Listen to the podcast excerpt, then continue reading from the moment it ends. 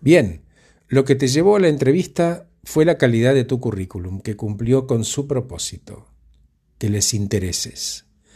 El evento posterior de la entrevista tiene varios propósitos, pero sobre todo buscamos entender, entender al candidato, leerlo, ver cómo arma su historia, si hay inconsistencias entre su lenguaje corporal y sus dichos, si es capaz de hilvanar ideas, ordenar su storytelling, si es atropellado, si escucha e interpreta las preguntas, si soporta los silencios, si es proactivo, pero sobre todas las cosas lo que buscamos es algo que no se aprende.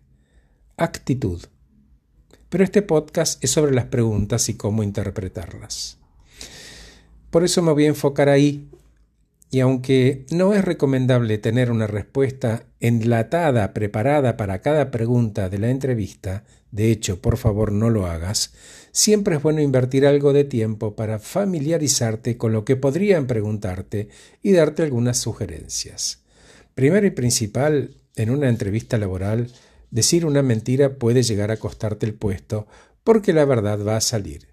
Si no sale en el psicotest, va a salir a la luz en el futuro en la posición y probablemente de la manera más incómoda posible.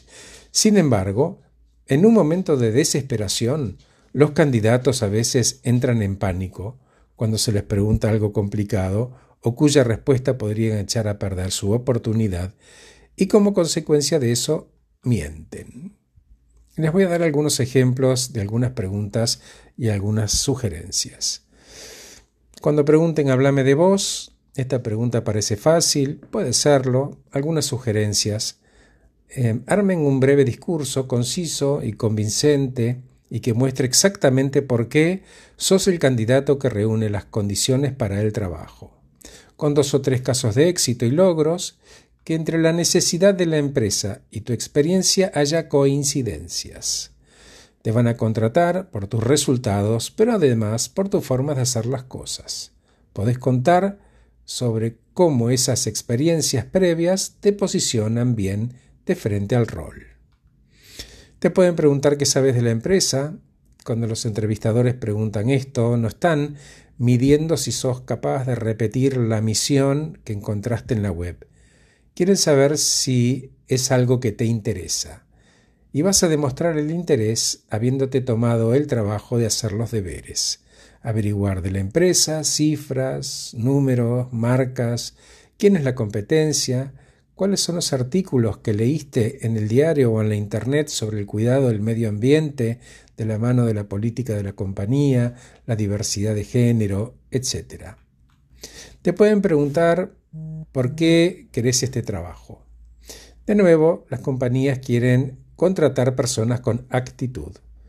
Primero, identificar un par de factores clave que hagan que la posición sea ideal para vos. Por ejemplo, decir, me encanta el soporte al cliente porque me siento cómodo con la constante interacción y la satisfacción que me da ayudar a alguien a solucionar un problema.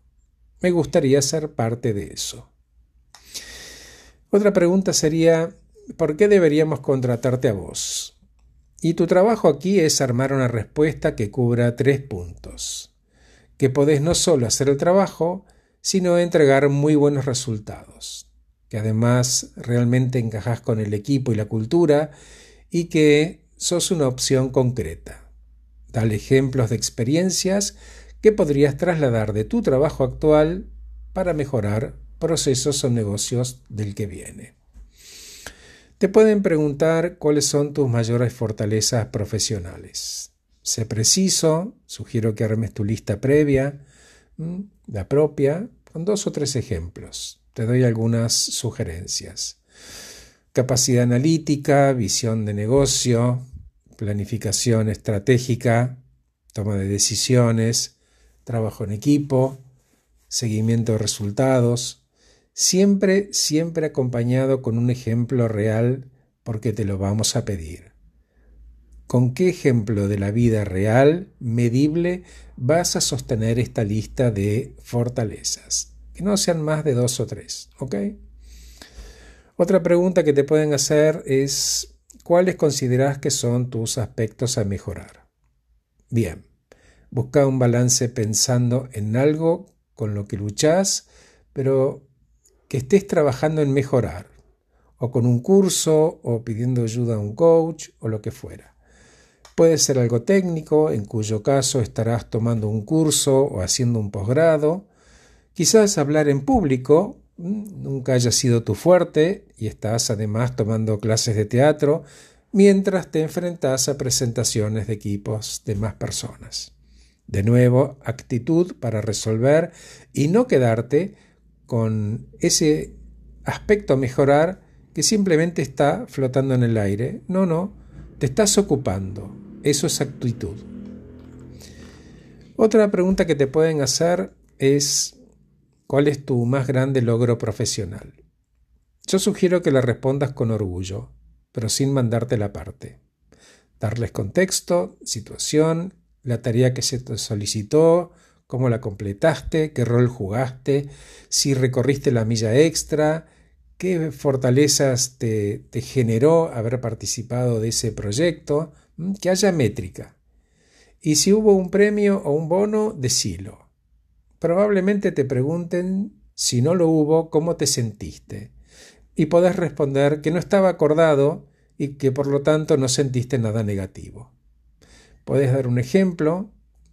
Por ejemplo, podés decir, en un mes simplifiqué un proceso tal, lo que le ahorró a mi grupo 10 horas hombre al mes, que es tanto dinero año, y como segundo ahorro redujo en un 25% los errores en las facturas.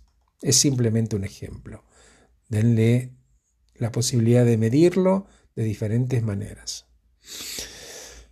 Te pueden preguntar, em, contame sobre algún conflicto que hayas enfrentado en el trabajo y cómo lo resolviste. De nuevo, enfócate en los hechos y en los datos.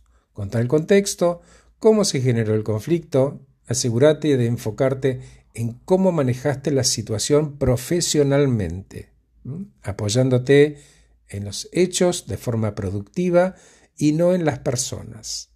Cerralo en lo posible con cómo lograste llegar a un acuerdo o a un compromiso positivo. Si te preguntan cuál es tu posición ideal, sugiero decir que es una oportunidad para entender si esta posición a la que aplicas está realmente alineada con cubrir cómodamente la posición y además con los objetivos a largo plazo de tu carrera. En este caso, de cuál es tu posición ideal, podés hablar de tus metas, de tus ambiciones y cómo esta posición en particular es un peldaño que te acerca al final. De nuevo, actitud. Otra pregunta que te pueden hacer es con qué otras compañías te estás entrevistando. Sé concreto, ejemplos, eh, estoy aplicando a posiciones con firmas pymes de programación IT que ayuden a encontrar soluciones a problemas tecnológicos en este país y regionalmente. ¿Mm? Ahí estás diciendo que te interesa el IT, que quieres trabajar en pymes, que sos local y regional. ¿Ok? Te pueden preguntar por qué estás dejando tu trabajo actual. Esa es una respuesta que nunca hay que tomarlo por lo negativo, no hablar mal de los jefes.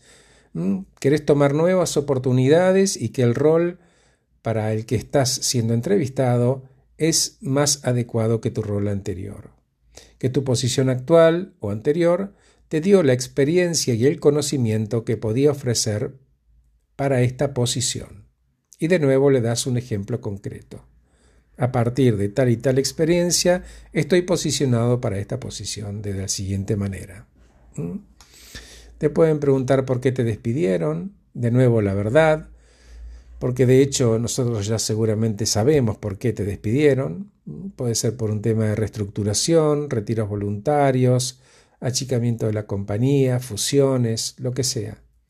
Compartí, en estos casos, cómo creciste y cómo la experiencia que adquiriste es una ventaja para este nuevo empleo. Te pueden preguntar cuál es tu estilo de gerencia y de nuevo actitud. Lo que buscamos los hunters es un líder firme, orientado a los resultados, pero a la vez flexible con cada situación y con cada miembro del equipo. Podés compartir un par de ejemplos de tus mejores momentos como gerente como cuando hiciste crecer un empleado de tu equipo y performó muy bien en su nueva posición.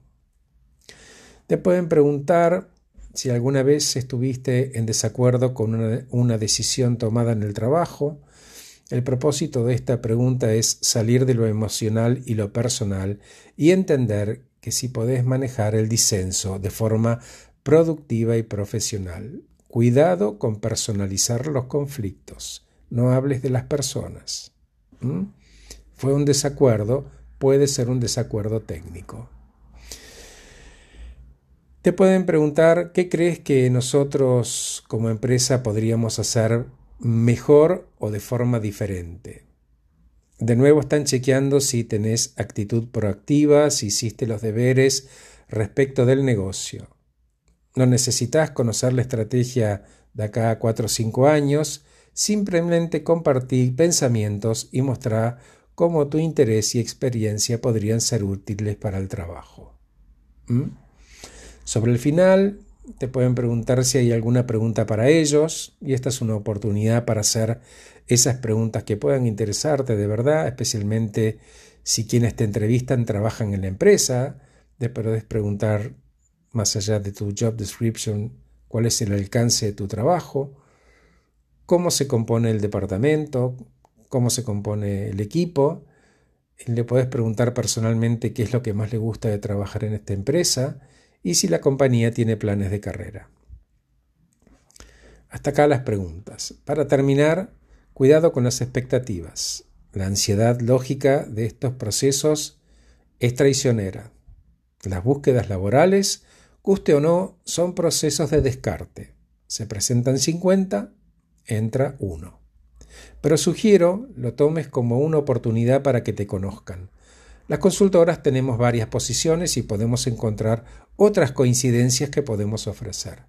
Si no, estarás en la base y estarán las notas de quien te entrevistó.